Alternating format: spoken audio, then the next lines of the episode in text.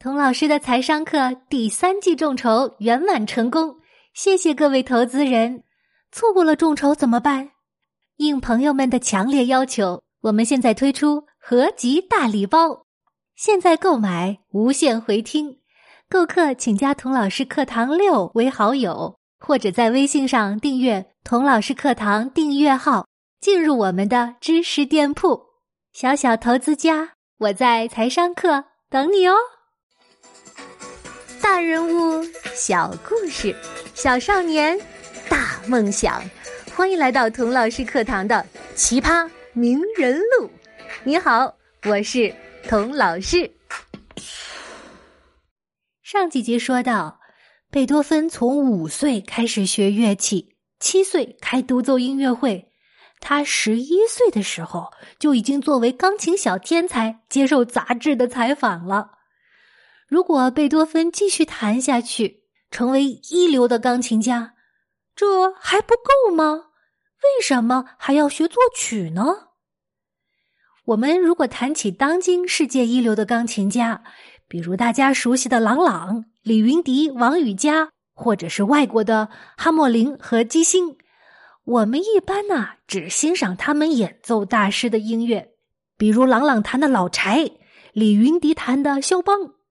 可是，你听过他们自己做的曲子吗？没有吧？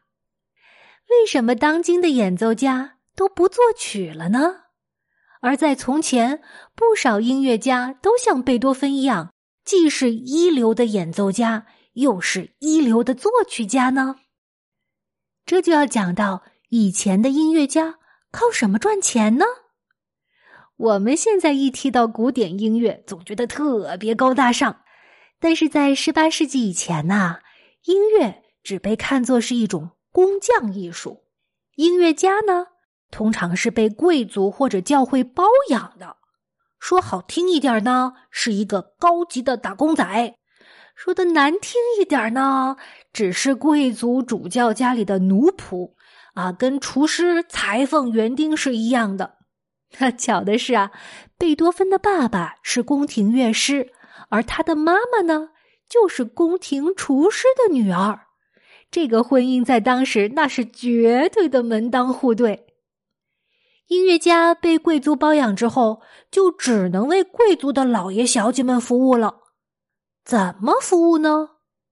比如那时贵族要请客吃饭，乐师和厨师要在一起商量。商量什么呢？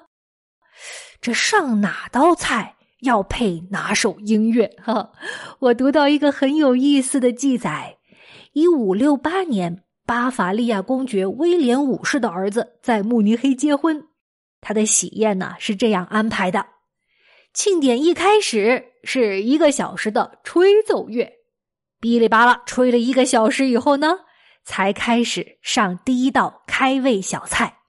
同时，短号、长号组成的乐队开始演奏经文歌。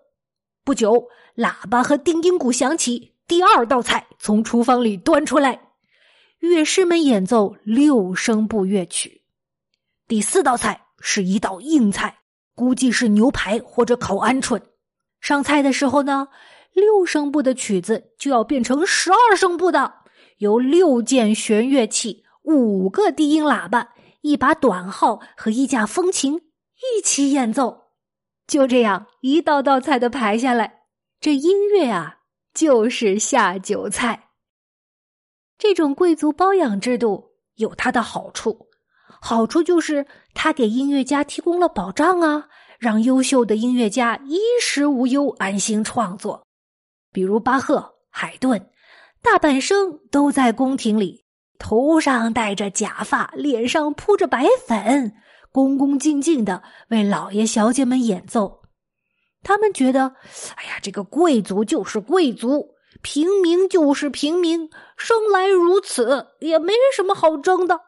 身为平民，咱们能凭借自己的才能过上这样安逸的好生活，啊，不也挺好的吗？贵族包养制度啊，还有另一个好处。那就是使音乐家必须要多产。你想啊，给同一个老板服务，你不能天天都演奏同一首曲子呀。再好听的曲子，天天听，连着听十遍，那也变成广场舞了。所以呀，巴赫、海顿们就要拼命的写新曲子。早饭的时候来一首《今天是个好日子》，午饭的时候来一首《酒干倘卖无》，晚饭要是吃火锅，就来一首《洗刷刷洗刷刷》。哈哈，所以你猜，巴赫一生一共写了多少首乐曲呢？一千一百二十八首，绝对是劳模。所以那时贵族们包养的音乐家必须会作曲，而且要能做各种风格、各种功能的曲子。乐家和贵族就这样，你包养着我，我娱乐着你，相安无事。到了十八世纪，有个音乐家呀，开始受不了了，要造反。这个音乐家是谁呢？就是童老师在第一季讲过的莫扎特。莫扎特觉得，这些王公贵族凭什么对我的艺术指指点点的呀？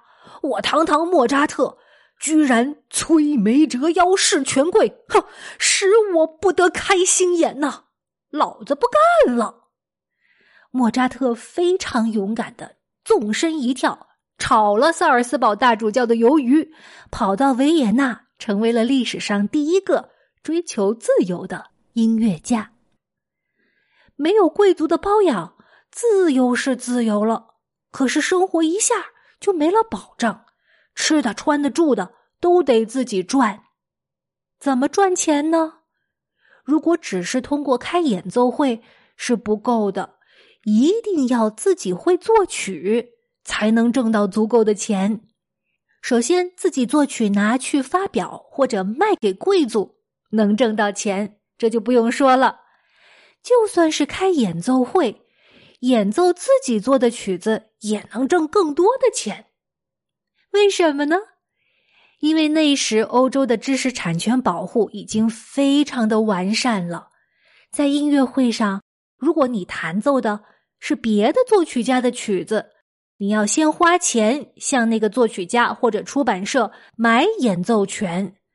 可如果演奏的是自己的曲子，就可以把这笔钱省下来了呀，所以呀，那时候一流的演奏家，从莫扎特到贝多芬到肖邦、舒伯特、德彪西、李斯特、勃拉姆斯，同时也是一流的作曲家。除了他们确实有这样的才华之外，也是由于生活所迫，不得不变得多才多艺呀。听到这儿，有的朋友可能会问了：“童老师，那为什么现在的演奏家不需要作曲了呢？”因为绝大部分的古典音乐曲子的版权已经过期了，大师的乐曲免费弹。而另一个更重要的原因是，古典乐的巅峰已经过去了，再有才华的音乐家也写不过莫扎特、贝多芬了。就像唐诗的巅峰已经过去了，再有才华的诗人也写不过李白、杜甫了。那现在有才华的音乐家都去做什么了呢？去当流行歌手了呀！如今流行音乐界最耀眼、最成功的明星，仍然是集作曲、演唱于一身的创作型歌手。比如童老师在第一季介绍的 Lady Gaga，所以呀，如果你也想当明星的话，就向贝多芬学习，成为一个又能创作又能表演的超级音乐家吧。说不定你现在创作的流行音乐，一百年之后也变成古典音乐了呢。